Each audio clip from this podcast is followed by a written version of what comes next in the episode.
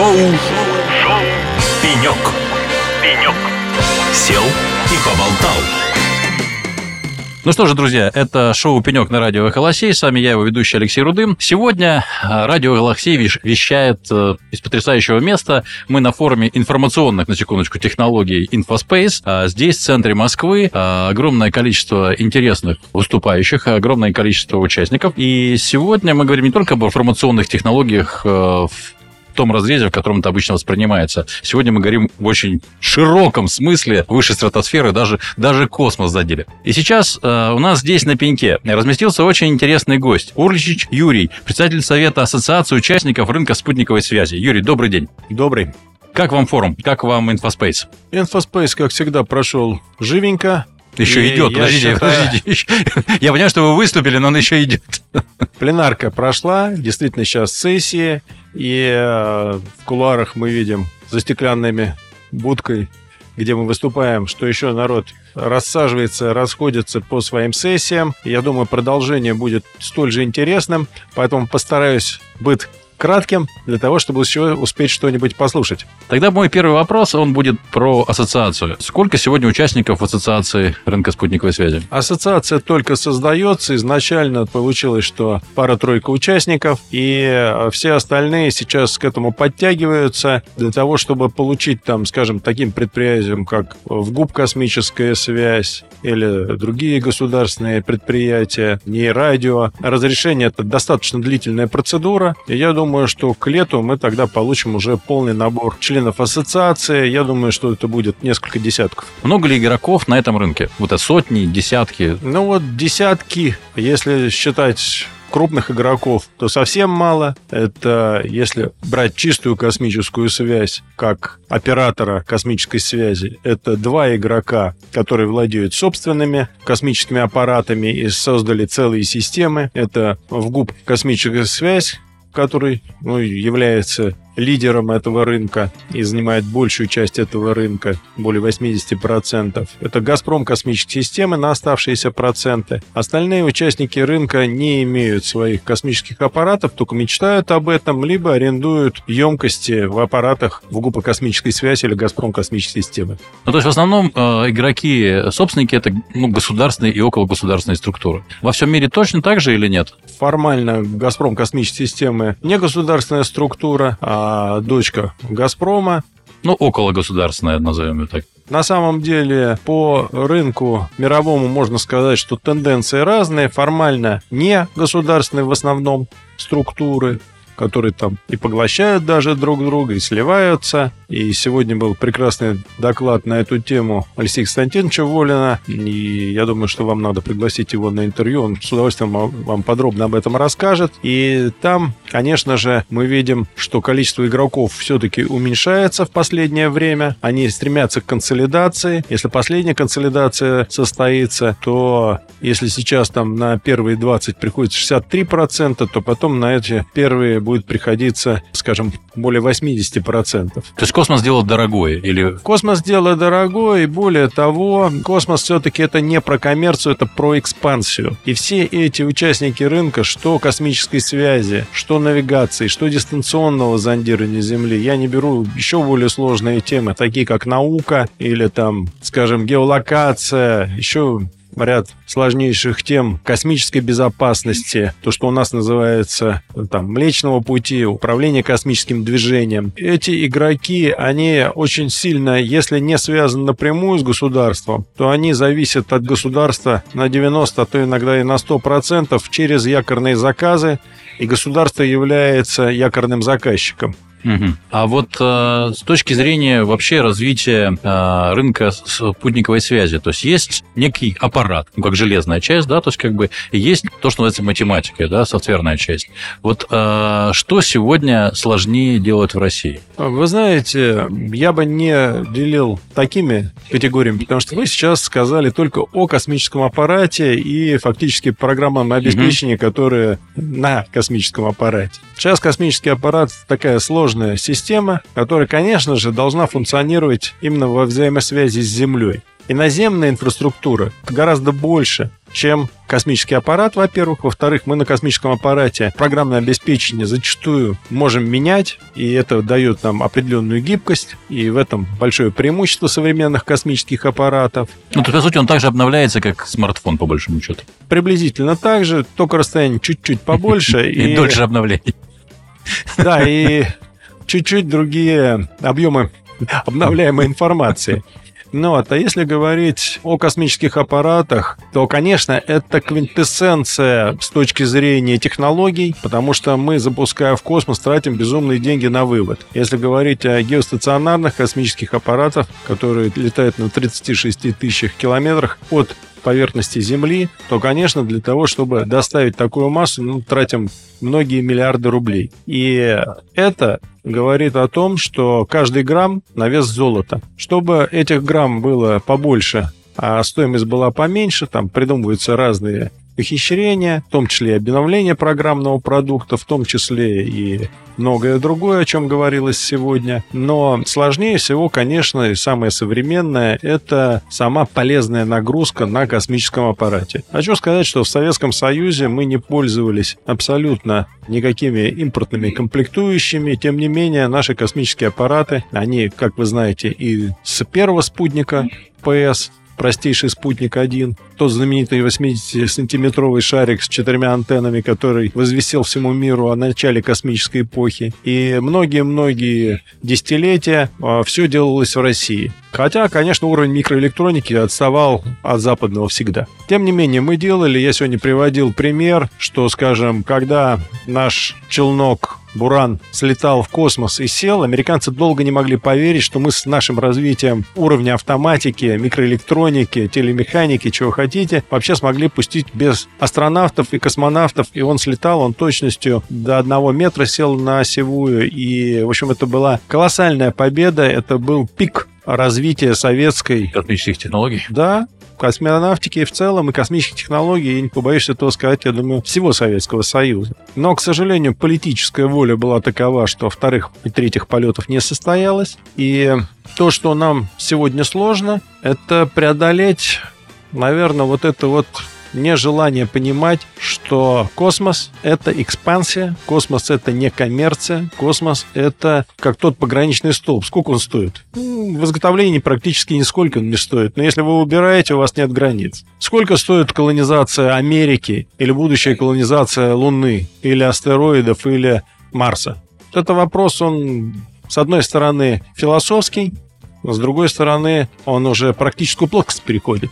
И я вам могу сказать, что искренне совершенно считаю, что у нас э, единственное, что нам всерьез угрожает, последствия, которые мы не можем избежать как человечество, если, не дай бог, оно случится в ближайшее время, человечество погибнет, это, скажем, астероидно-кометная опасность или взрыв сверхновой, который мы, к сожалению, не можем предсказать. И э, это сможет уничтожить вообще все живое на планете, не только там человеческую расу, да, и заниматься этими проблемами может только государство. Конечно же, запускать спутники, лоцировать оптическим образом, радиотехническим образом все угрозы или там находить те будущие сверхновые можем только с помощью астрономии, а вот, и многое-многое другое. И, к сожалению, сегодня мы по разным оценкам, но будем говорить, около 10% не знаем того, что угрожает человечеству в плане прилета, не дай бог, огромного больше, чем там Тунгусский метеорит, скажем, такого же чудища, которое прилетело и считается там порядок гипотез, что уничтожило 65 миллионов лет назад всех динозавров.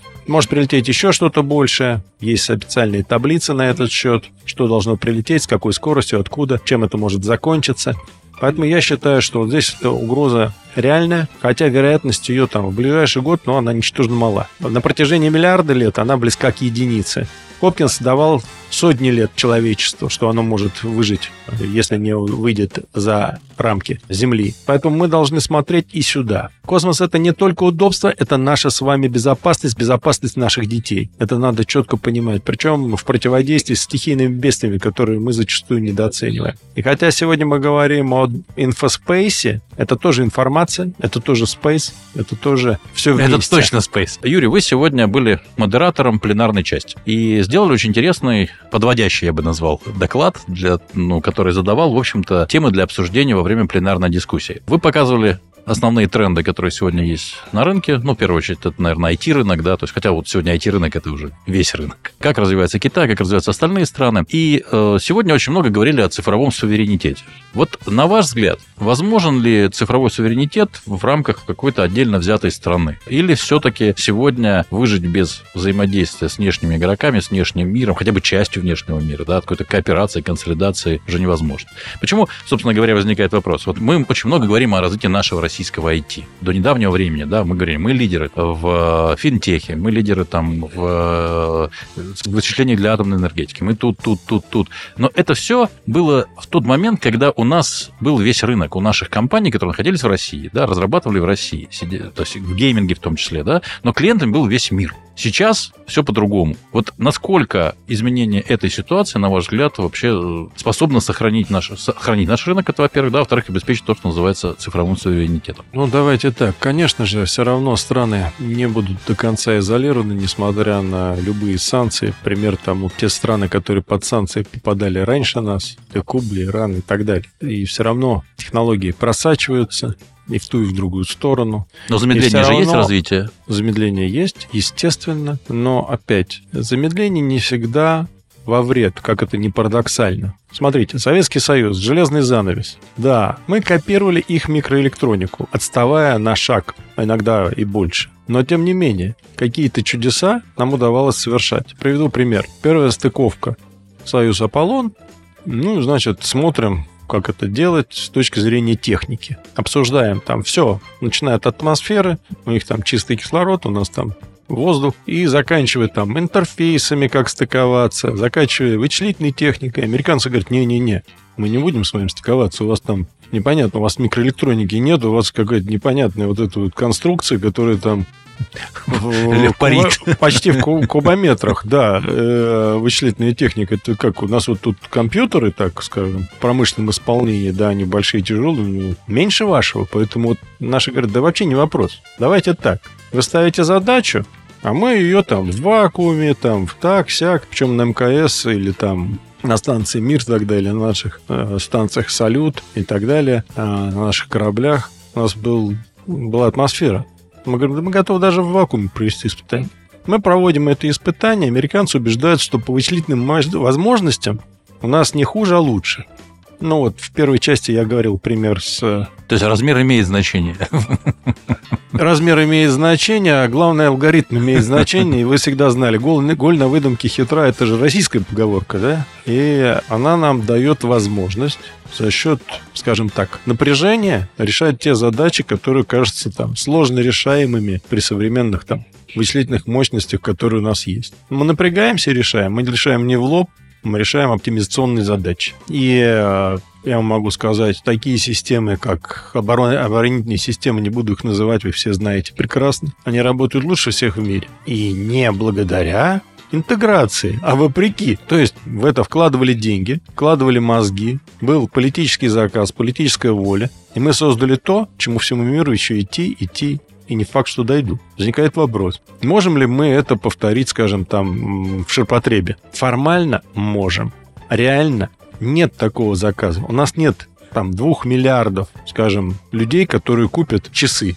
Можно часы создать всех современные, которые будут связываться со спутником, которые будут там, я не знаю, подмигивать вам в нужные ситуации и делать все, что угодно. Конечно, можно. И такие часы там в мире появлялись 15 лет назад с системой Каспас-Царсат, сейчас опять появляются со спутниковой связью. А вопрос, э, можем ли мы на сегодняшнем технологическом уровне, пользуясь только фабриками в России, нет, не можем. Можем ли мы вместе с кем-то, с кооперацией из дружественных стран? Однозначно да, однозначно можем. Вопрос. Ну, то есть, когда мы дружной потреб... страной, Китай считаем тоже. Я не хотел бы всех называть, но смею вас уверить, э, не все так грустно, как нам, как это зачастую представляют. Я, как человек, который всю жизнь занимается космосом, могу сказать, что если очень надо, да можно все. Вопрос э, в том, что мы должны тогда сформулировать идею, достаточно хорошо ее проработать, и эту идею донести до руководства. Руководство должно принять политическое решение. Дальше под это ресурсы выделяются, причем, подчеркиваю, не только финансовые, но и все остальные виды ресурсов. Интеллектуальные, тыры-пыры, тролливали. И тогда решается задача. Решается задача любой сложности. Другое дело, что набор таких задач, он, к сожалению, ограничен, потому что ресурсы – вещь ограничена. Ну, то есть набор возможных задач, которые мы можем решить. Набор одновременно Решаемых решаемых задач, задач, да, он будет ограничен. Я так думаю. Опять, почему? Не только в силу финансовых ресурсов, которые я тоже не понимаю, почему мы не можем там, не ко мне, к финансистам, допечатать, учтя там ВВП и свои земельные ресурсы, и свои водные недра, и многое-многое другое, включая нематериальные активы. Надо их оценить, надо это, в общем-то, вовлечь в оборот и получить соответствующие денежные средства. Понимаете, это вот как в том анекдоте, да? У русских нет денег для того, чтобы напечатать деньги. Ну вот как-то странно звучит. У нас огромные были накоплены нематериальные активы, а я сегодня показывал, что Китай во многих областях обходит Соединенные Штаты в этом. По количеству публикаций, там, по количеству патентов, так далее, так далее. Мы помним Советский Союз, который мог поспорить с кем угодно и о чем угодно. Да, эти публикации зачастую были не признаны в, небе, в мире и не переведены. Больше того, они зачастую были засекречены. Но, тем не менее, эти публикации давали тот интеллектуальный запас стране, который мы проедаем до сих пор. И люди остались, которые помнят, как это было. Люди остались те, которые знают, как это делать и как это возобновить и восстановить. Ну, то есть нужна политическая воля для того, чтобы это- Однозначно. это- этот процесс запустить. При этом он же тоже пошагово как-то запускается. То есть это же такой, и, скорее всего, это такое полуэволюционное развитие или можно революционное вот это Тумблер. Э, Вот тумблер, я сказал, он должен все-таки начинаться от, скорее всего, нас, как технарей, которые должны сказать, а какие направления. Это и Академия наук, сейчас правильно восстанавливается Академия наук. Красников, президент Академии наук, правильно говорит о том, что надо вернуть экспертную функцию Академии наук. Надо, чтобы Академия наук ставила те приоритеты, которые нужны политическому руководству. После этого будет выбран политическим руководством те приоритеты, на которые хватает тех или иных ресурсов, тогда уже будет ставиться задача перед инженерными коллективами, перед институтами фундаментальными Академии наук. И мы решим эти задачи.